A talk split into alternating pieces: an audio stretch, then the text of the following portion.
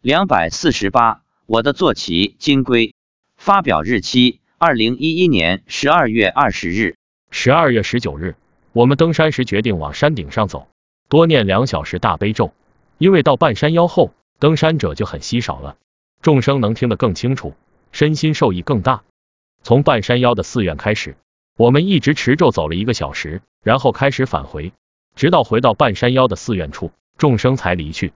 这时已经是上午十一点半。妻子说，众生都去了寺院，观世音菩萨请他们吃饭。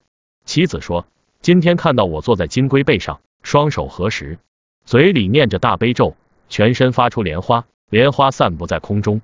这是第一次出现这样的情况。我问。我是从什么时候开始坐在金龟身上的？他说是从半山腰的寺院处开始的，坐了多久？答。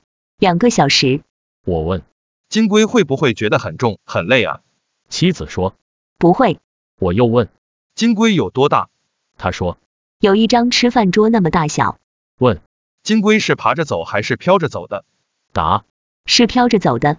其实金龟早已修成了金色身，只要想走，佛菩萨接迎的时候就可以走了。但他不愿意走，要一直跟着我修行。